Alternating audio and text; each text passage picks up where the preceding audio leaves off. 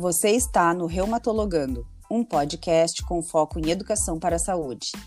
Aqui estaremos dialogando, informando e atualizando você. Siga meu Instagram e Facebook, arroba tatianakm.reumato. E meu Instagram, arroba Fernanda Guidolin Reumato e Facebook, arroba Fernanda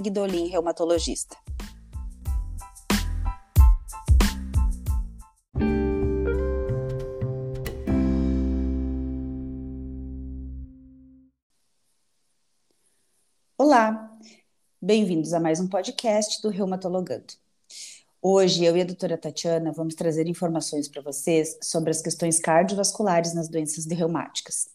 Afinal, as doenças reumáticas podem sim aumentar o risco de doenças cardíacas, seja por aumento do risco nas lesões nas artérias, que chamamos de aterosclerose, ou mesmo pela própria doença. Olá, doutora Tatiana, bem-vinda a mais um podcast. Olá, sejam bem-vindos. Tudo bem, Fernanda? Tudo bem. É muito importante a gente falar sobre esse assunto, porque a gente sabe que, além das infecções, são as doenças cardíacas um dos principais uh, problemas, complicações das doenças reumáticas. Então, para a gente minimizar esses danos vasculares, diminuindo inclusive o risco de aterosclerose. A gente precisa tratar bem as doenças reumáticas.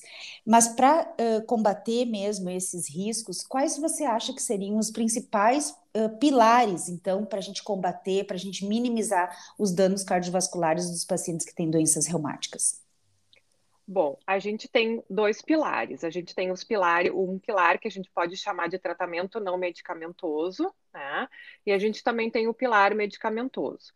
O pilar não medicamentoso envolve dieta, atividade física, né, que são bem importantes, e nos pilares uh, medicamentosos, então, envolve o controle da doença, geralmente feito através de medicações, minimizar o uso do corticoide sempre que possível, tratar a dislipidemia. A dislipidemia, só para lembrar, é a doença do colesterol, dos triglicerídeos elevados, né, controlar a pressão arterial e também o diabetes, seja por medicamentos ou pela dieta e atividade física. Isso mesmo. Então, tanto os pilares não medicamentosos, eles são muito importantes e por toda a vida, inclusive os medicamentosos, que em alguns momentos precisam de alguns ajustes, né? Isso. E me diz uma coisa, Fernanda.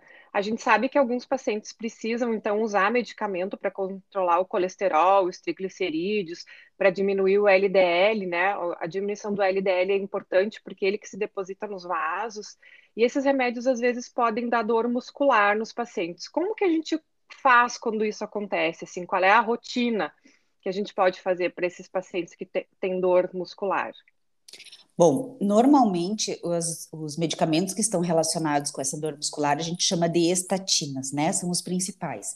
E existem várias formas de estatinas, inclusive algumas ligadas mais com doenças, com dores musculares e inclusive quanto à sua potência de diminuir o LDL. Então, a primeira uh, situação é a gente identificar quais são as estatinas, qual é essa medicação que o paciente está tomando.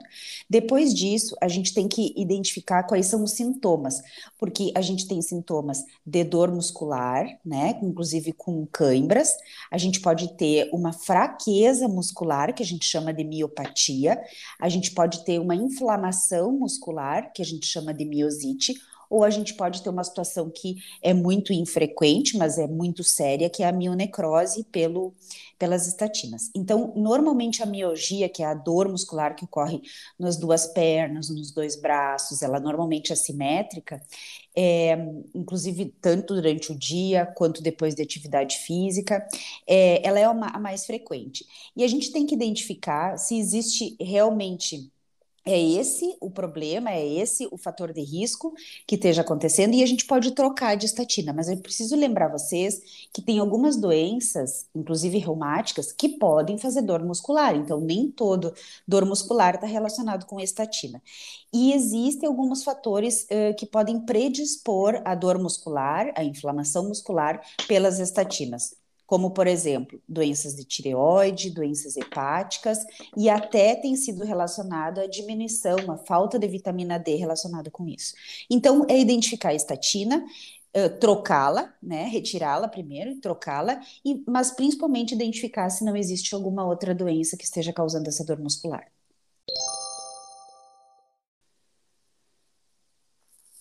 Tatiana, é bem importante a gente identificar manifestações é, das doenças imunomediadas, como lúpus, artrite reumatoide, artrite psoriásica, as manifestações cardíacas e até cardiovasculares, porque esses pacientes têm uma maior chance de fazer doenças nesse sistema. Uh, quais seriam os principais sintomas e as principais lesões é, cardíacas relacionadas com essas doenças reumáticas imunomediadas?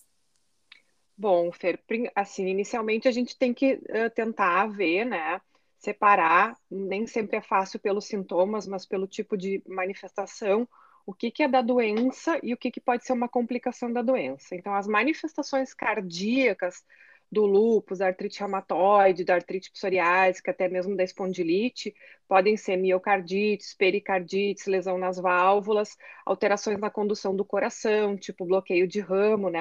Às vezes tem que usar até marca-passo por conta disso. Essas são as lesões cardíacas associadas à doença. Mas também nós vemos doenças cardiovasculares que podem estar associadas a essas doenças, justamente por causa do processo inflamatório crônico. Então, são angina, infarto, que podem estar associados. E muitas vezes os sintomas são parecidos, que é dor no peito, dor torácica, né? Então, a gente sempre tem que, quando o paciente tem dor no peito dor torácica, a gente tem que pensar que pode ser alguma dessas manifestações, tanto cardíacas, que são associadas à própria doença, ou cardiovasculares, que estão relacionadas com o processo inflamatório crônico e a formação da aterosclerose, que seriam angina e infarto. Isso mesmo. Então, eu considero muito importante os pacientes que têm doenças reumáticas imunomediadas ter o seu cardiologista do coração, né? O seu cardiologista para dizer que ama, porque na verdade eles têm que ter contato. Algumas vezes as doenças podem iniciar muito silenciosamente e a gente precisa orientá-los a fazer consultas frequentes com o cardiologista. Esse trabalho nosso do reumatologista com o cardio é muito importante para manter o paciente bem e prevenir algumas doenças cardiovasculares. Isso mesmo. Agradeço a todos. Obrigada, Fernanda, por mais esse episódio do podcast. Nos vemos em breve. Um abraço a todos. Obrigada, Tatiana. Foi muito bom conversar contigo sobre esse assunto. Um abraço a todos. Até o nosso próximo Reumatologando.